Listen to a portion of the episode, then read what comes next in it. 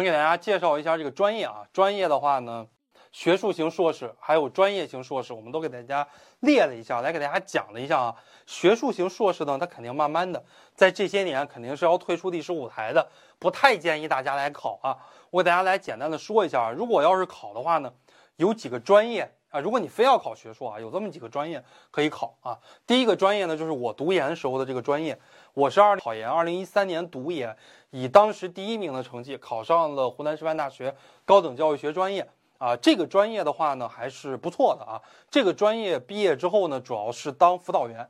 啊。你们高校的辅导员有很多都是高等教育学专业毕业的啊。这个专业呢是比较推荐大家考的，呃，教育学原理专业就不太推荐大家考了，因为教育学原理专业如果大家不读博，没有什么太好的出路。毕业之后主要是读博啊，学习这种原理的东西嘛，最基础的东西，然后进高校。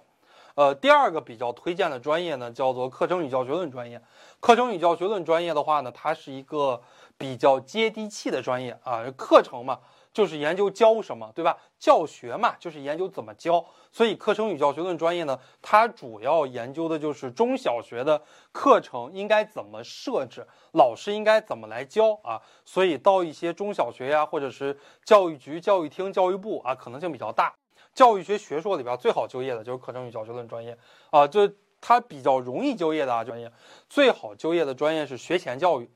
啊，学前教育。我给大家讲一个例子哈。整个湖南省有八千万人，整个湖南省有八千万人。大家知道整个湖南省每年招学前教育的博士招多少个人吗？大家弹幕一下，我看看有没有猜对的啊？猜对的话呢，送你个小奖品啊！整个湖南省每年有八千万人，大家猜一猜，就是在我们整个湖南省呀，每年招学前教育学的博士，大家猜一猜，每年能招多少个人？大家猜一猜。我们湖南省呀，三个，华中师范大学两个，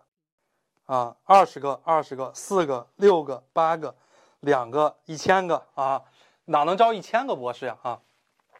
招一千个博士是香港啊，香港，呃，香港的话呢，香港总共有八百万人，香港的常住居民呀，总共有八百万，香港每年招教育学的博士能招。他招六百个博士，相当于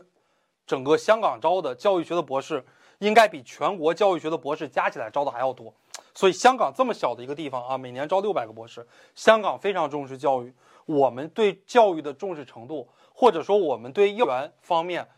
学前博士的重视程度没那么高啊。我告诉大家，我们整个湖南省每年招零点五个啊教育学的博士，相当于什么呢？相当于每两年招一个。啊，那个人就是我的老师，我在师大读研的时候教过我们的老师啊，叫杨丽君，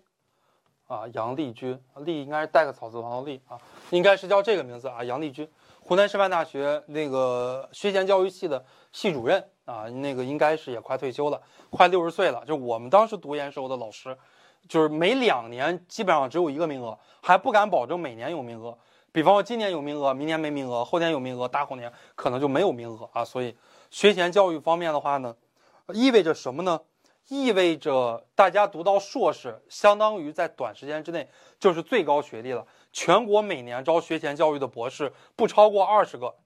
你像旁边贵州呀、青海呀、甘肃呀，对吧？这个广西呀，啊，还有江西呀，都没有学前教育的博士点，对吧？然后华中师范大学每年招个两三个，南京师大啊是最强的，南京师大每年可能能招将近十个吧。然后北师大每年招几个，华东师大每年招几个，基本上其他学校就没有什么学前教育的博士点啊。所以说，学前教育学如果大家读学硕的话，里边最推荐的其实就是这个啊，最推荐的就是这个。呃，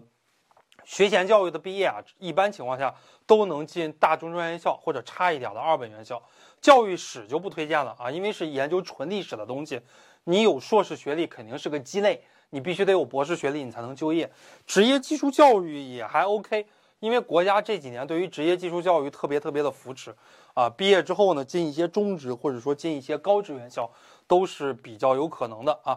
还有一个专业呢是比较教育学，比较教育学的话呢，